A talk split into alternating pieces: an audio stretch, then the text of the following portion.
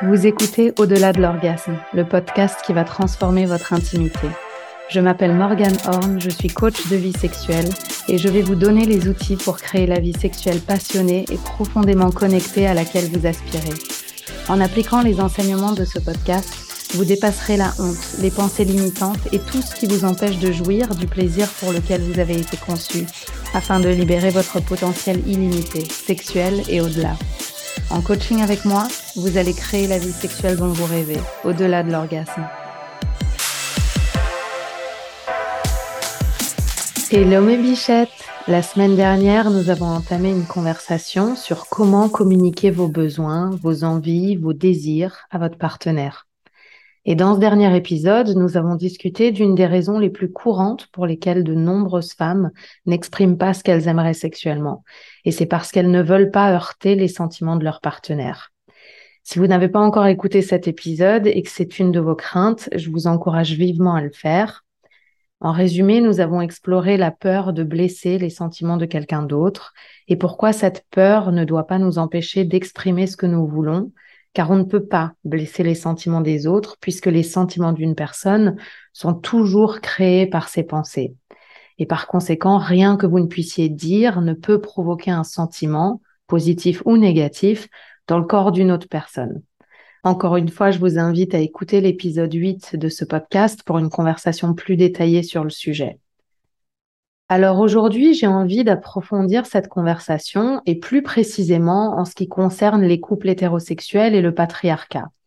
Alors, je sais que le patriarcat est devenu un mot à la mode, que les gens utilisent pour tout et rien, et que ça ne vous dit peut-être pas grand-chose. Alors, je vais rapidement expliquer ce que je veux dire quand je parle de patriarcat dans le contexte de la discussion d'aujourd'hui. Le patriarcat peut être défini comme une forme d'organisation sociale et juridique fondée sur la détention de l'autorité par les hommes, à l'exclusion explicite des femmes. Dans une majorité des pays du monde, soit le patriarcat est encore bien établi, soit il évolue vers la reconnaissance de l'égalité des sexes, c'est notamment le cas de l'Europe, où nous sommes considérés comme des leaders en la matière.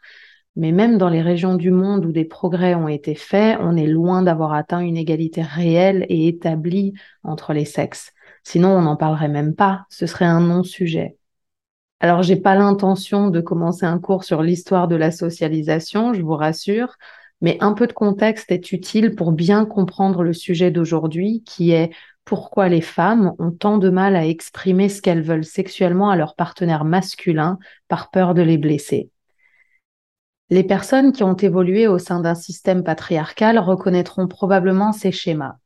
Le mari ou conjoint met du pain sur la table, il est responsable de subvenir aux besoins de la famille, tandis que la femme ou compagne est responsable du foyer.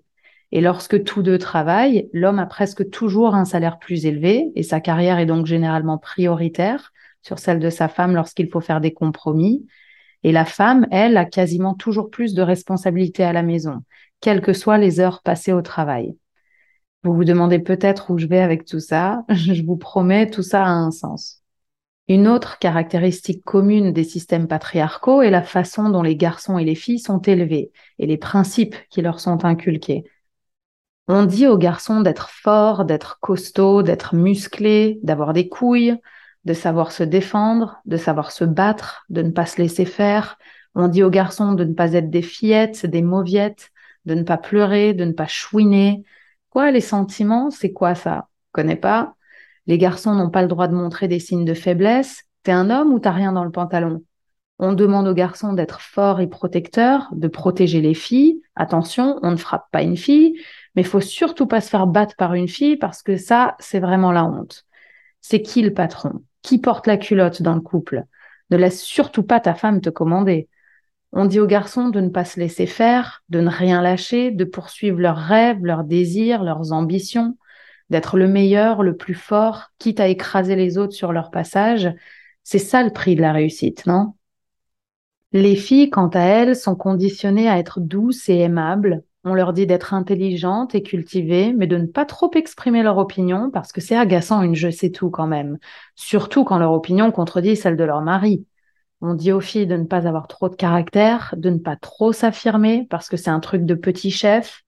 de ne pas avoir trop de présence et de ne pas se faire remarquer parce que ce n'est pas raffiné, de ne pas être trop musclée ou forte parce que c'est pas très féminin. On apprend aux filles à être jolies et désirables pour l'autre. On leur apprend à prendre soin d'elles, à s'apprêter, à être féminines. Elles n'apprennent pas à se questionner sur ce qu'elles désirent, elles apprennent à être l'objet du désir d'autrui.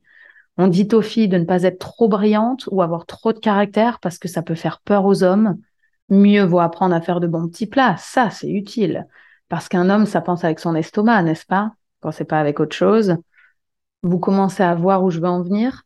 Sinon, j'ai un dernier indice pour vous. Combien de fois avez-vous entendu votre grand-mère ou une femme plus âgée dans un film dire que la clé d'un mariage heureux et durable est de laisser votre mari croire que c'est lui qui prend les décisions, tout en vous assurant que vous obteniez ce que vous voulez sans qu'il ne s'en rende compte. Vous voyez le topo? Alors, qu'est-ce que tout cela a à voir avec le sujet d'aujourd'hui? Eh bien, parce que lorsque les femmes disent avoir peur de blesser leurs compagnons si elles expriment ce qu'elles veulent au lit, il s'agit en grande partie de la crainte de l'émasculer ou de le castrer. Vous n'imaginez pas combien de fois ces mots reviennent dans les conversations. Alors regardons de plus près ces définitions. Le mot émasculé dans le dictionnaire Larousse est défini comme synonyme de castrer ou rendre faible, privé de sa force. Alors, je pense pas qu'il soit nécessaire que je vous mette la définition de castré. Oh, si, allez, pour le plaisir. Castré ou castration, dans le dictionnaire Larousse, est défini comme l'ablation ou la destruction d'un organe nécessaire à la reproduction. Donc, si je comprends bien, nous, les femmes, avons peur de dire ce que nous voulons à nos hommes parce que nous risquons de les rendre faibles de les priver de leur force. Nous avons peur d'exprimer ce dont nous avons besoin parce que nous risquons de détruire leur pénis ou testicules. Ça paraît aberrant, n'est-ce pas? Et pourtant, il s'agit d'une réelle crainte pour bien des femmes. Avez-vous déjà entendu un homme dire qu'il a peur de dire à sa compagne ce qu'il veut au lit parce que s'il le fait, cela pourrait la rendre faible, moins femme, ou détruire son vagin, ses ovaires? Ça semble complètement absurde, non? Un homme ne s'abstiendrait pas de dire à sa copine qu'il veut une fellation ou un plan à trois parce que ce serait une menace à sa féminité. L'un n'a rien à voir avec l'autre. Et pourtant, lorsque les femmes veulent s'exprimer, c'est une préoccupation majeure. J'ai envie de partager une petite histoire avec vous. Quand j'avais environ 13 ans, je me souviens inonder ma mère de questions existentielles où je lui disais comment je pourrais trouver l'amour et avoir un mariage heureux? Je sais que je vais soit avoir mon business, soit devenir diplomate, que je vais aller loin et que ça fera peur aux hommes. Si je suis diplomate, quel homme me suivra dans un nouveau pays tous les trois ans? Ça sera jamais compatible avec sa carrière. Il y a que les femmes qui suivent leur mari. Et si je gagne plus d'argent que lui, il ira voir ailleurs?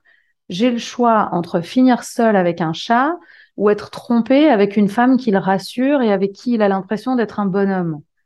C'est une histoire vraie, je vous assure. Je pensais déjà à ça à 13 ans et c'était vraiment ma perception du monde. J'étais vraiment inquiète. Ma mère pourra vous le confirmer. Elle répondait même, pas seulement avec un chat, n'oublie pas le collier de perles. Tu emmèneras ta vieille mère déjeuner et on portera des colliers assortis. Elle plaisantait, bien sûr. Faut croire que mon pire cauchemar était de finir seul avec un chat et le sien de porter un collier de perles assorti avec celui de sa mère. Bref, cette petite histoire pourrait être mignonne si elle ne m'énervait pas autant. Et je sais, je suis énervée à cause de mes pensées, seules mes pensées ont la capacité de me contrarier, mais j'ai décidé d'être énervée aujourd'hui parce que 20 ans plus tard, on a la même conversation. En janvier 2022, une étude a même été menée à ce sujet par l'Université de Floride. L'étude a révélé que les femmes qui craignent de menacer la masculinité de leur partenaire masculin sont plus susceptibles de simuler des orgasmes et moins susceptibles de communiquer honnêtement sur leurs besoins sexuels. Plus précisément, les femmes qui gagnent plus d'argent que leurs partenaires sont deux fois plus susceptibles de simuler des orgasmes que les autres. Lorsque les femmes perçoivent la virilité de leur partenaire comme étant précaire, elles sont plus susceptibles de simuler davantage d'orgasmes, d'être moins satisfaites sexuellement et d'avoir un taux d'orgasme plus faible en raison d'une plus grande anxiété et d'une communication moins honnête. Et les femmes qui imaginaient un partenaire dont la masculinité était précaire par rapport à un partenaire sûr de lui, étaient moins disposées à avoir une communication sexuelle honnête en raison de leur anxiété. Les résultats parlent d'eux-mêmes. Savez-vous combien de femmes me disent qu'elles simulent, qu'elles n'osent pas exprimer ce qu'elles veulent à leur partenaire ou qu'elles n'osent pas dire quand c'est pas bon, de peur de heurter la virilité de leur partenaire et qu'il perde son érection ou dure encore moins longtemps. Et je dis ça avec toute mon affection et ma compassion parce que je suis passée par là. J'ai été cette femme. Et ça va bien au-delà du sexe. C'est la raison pour laquelle j'ai fait toute cette intro sur le patriarcat et la dynamique de couple hétérosexuel, parce que les femmes s'effacent et se font petites dans tous les domaines pour ne pas, entre guillemets, menacer la virilité de leur partenaire masculin.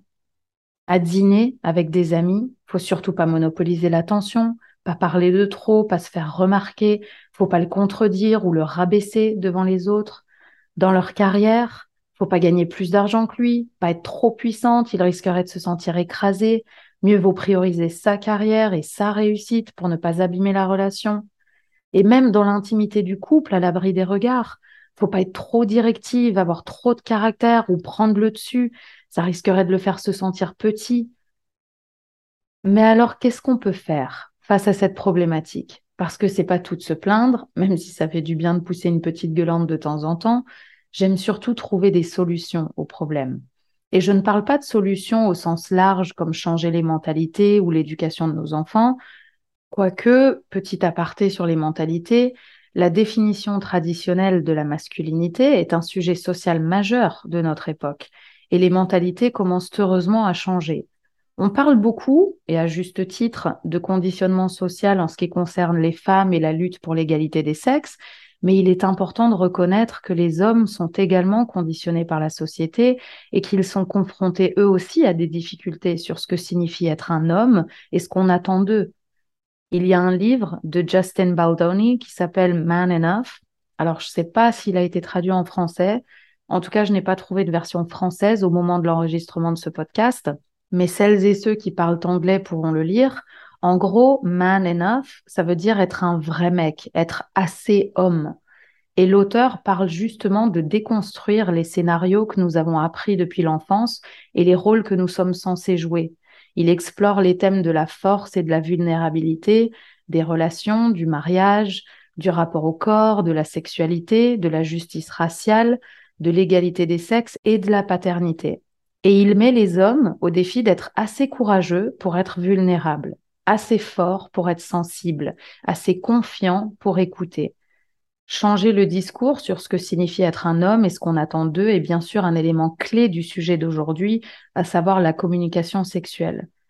Mais avant de changer la mentalité du monde et de vivre dans un univers parfait où il n'y a pas de jugement ou d'idées préconçues sur ce qu'on attend des hommes, des femmes ou des êtres humains plus généralement, que pouvons-nous faire concrètement aujourd'hui au sein de notre couple si on a cette crainte de blesser notre conjoint dans sa virilité ou de l'émasculer?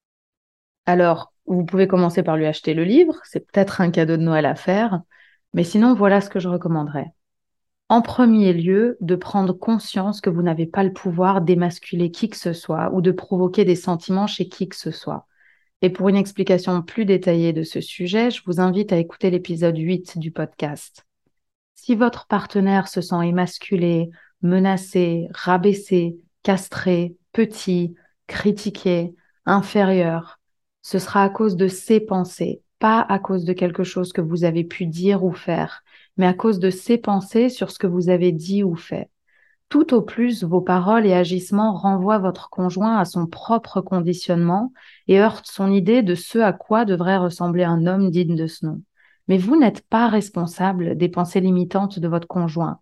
Et il peut également se sentir en insécurité pour un tas de raisons qui n'ont rien à voir avec vous, comme des événements qu'il traverse dans sa vie professionnelle, par exemple.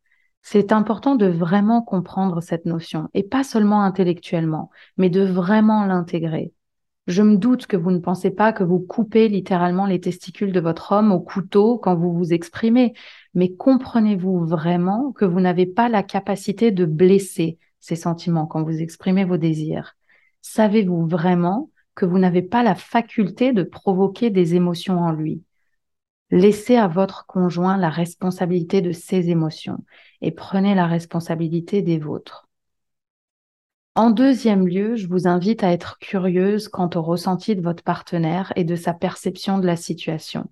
Savez-vous avec certitude qu'il se sent menacé dans sa masculinité? Vous l'a-t-il dit ou vous a-t-il donné de réels signaux que c'est le cas, comme le fait de se mettre en colère lorsque vous partagez vos désirs sexuels? Ou est-ce que vous présumez que c'est le cas? Parce qu'il est important de ne pas trop généraliser non plus les choses et de ne pas céder aux stéréotypes que l'on peut avoir des hommes. Si vous êtes anxieuse à l'idée que votre partenaire puisse mal réagir à quelque chose, demandez-vous d'abord pourquoi. Quelles sont vos pensées? En troisième lieu, je vous recommande d'inviter votre partenaire à la discussion. Alors je sais que ce conseil peut sembler un peu paradoxal, car si on est là aujourd'hui, c'est pour parler de l'appréhension que certaines femmes ont à l'idée d'exprimer ce qu'elles veulent sexuellement, mais je vous invite à avoir une conversation ouverte et honnête avec votre conjoint sur la peur de le blesser et voyez où cela vous mène. La communication ne peut que vous rapprocher. C'est un leurre de penser que de garder les choses pour soi va nous éviter la catastrophe. En réalité, un fossé se creuse et on s'éloigne petit à petit, parfois même jusqu'au point de non-retour. Une intimité réelle et profonde ne peut exister sans une communication libre et honnête. Le quatrième conseil que j'ai pour vous aujourd'hui, c'est faites-vous aider. Cela peut être sous la forme d'éducation sexuelle, de thérapie ou de coaching, parce que tellement de déception et d'amertume que j'observe au sein des couples vient d'un manque d'information. Lorsqu'on comprend mieux comment on fonctionne et comment fonctionne l'autre, une grande partie des malentendus disparaissent, laissant place à la curiosité, au jeu et aux possibilités. Et parfois, le simple fait qu'une personne neutre explique les choses peut aider. Il n'y a aucune honte à consulter une coach ou sexologue. Vous n'auriez pas honte d'engager un coach business pour développer votre entreprise, non? Alors, je vais maintenant aborder un dernier point, à savoir que faire lorsque votre partenaire n'est pas disposé à communiquer, à chercher de l'aide ou à se remettre en question. Que faire si votre conjoint se sent effectivement menacé dans sa virilité et qu'il préfère vous faire porter le chapeau plutôt que de remettre en question son conditionnement et de prendre la responsabilité de ses émotions? Alors je vais vous dire ce que vous n'aurez peut-être pas envie d'entendre au début, mais j'espère qu'avec le temps, cela vous permettra de prendre la meilleure décision pour vous. C'est peut-être le moment de vous demander si vous et votre conjoint êtes compatibles. Nous ne pouvons jamais contrôler ce que les autres pensent, ressentent ou font. C'est totalement hors de notre contrôle, quelles que soient nos intentions. C'est pas faute d'avoir essayé. Et donc, si vous ne partagez pas ce que vous voulez sexuellement parce que vous avez peur que votre conjoint se sente attaqué, non seulement cela ne sert à rien parce que vous n'avez pas la capacité de lui faire ressentir quoi que ce soit, mais vous vous privez de plaisir au nom de quoi? De la frustration, la déception, de l'amertume, de la colère, de la tristesse, du désespoir Car si c'est le cas, je sais que vous n'êtes pas épanoui sexuellement. Comment pourriez-vous l'être si vous ne vous sentez même pas libre d'exprimer ce que vous souhaitez? Et au-delà du sexe, si vous ne vous autorisez pas à dire ou faire quoi que ce soit parce que votre conjoint pourrait se sentir menacé dans sa virilité, je veux juste vous dire ceci. Vous ne devriez pas avoir à vous rapetisser pour qu'il puisse se sentir plus grand. Vous ne devriez pas avoir à vous effacer pour qu'une autre personne se sente bien dans sa peau. Brisons ce schéma. Autorisez-vous à être vous à 100% et aimez et soyez aimé par quelqu'un qui peut être lui à 100%. Il ne s'agit pas d'une compétition ou d'un concours, c'est pas vous ou lui, ce n'est pas vous contre lui. Vous pouvez tous deux exister dans votre entièreté. Votre personnalité unique ne devrait pas être une menace pour la personne qui prétend vous aimer. Permettez-vous d'être vous. Le monde mérite de vous rencontrer, de vous connaître, de vous admirer, de vous aimer. Ouh, c'est un sujet qui m'émeut particulièrement, non seulement de par mon vécu, mais euh, parce que je vois tellement de femmes au quotidien qui ne s'autorisent pas à être elles, qui ne s'autorisent pas à prendre leur place, qui se font toutes petites de peur de heurter leur partenaire. Tout ça pour que leur homme puisse exister et prendre sa place d'homme, alors que ce n'est pas leur responsabilité de faire que leur homme se sente homme.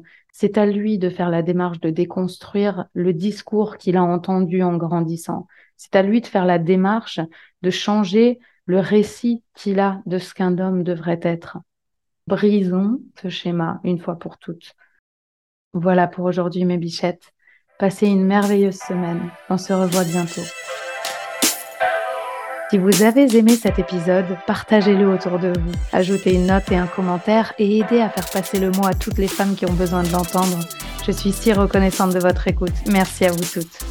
Et si vous souhaitez approfondir ce travail, réservez votre séance découverte avec moi sur www.morganhorn.com. Ça s'écrit M-O-R-G-A-N-E H-O-R-N.com. Nous échangerons autour du sujet qui vous tient à cœur.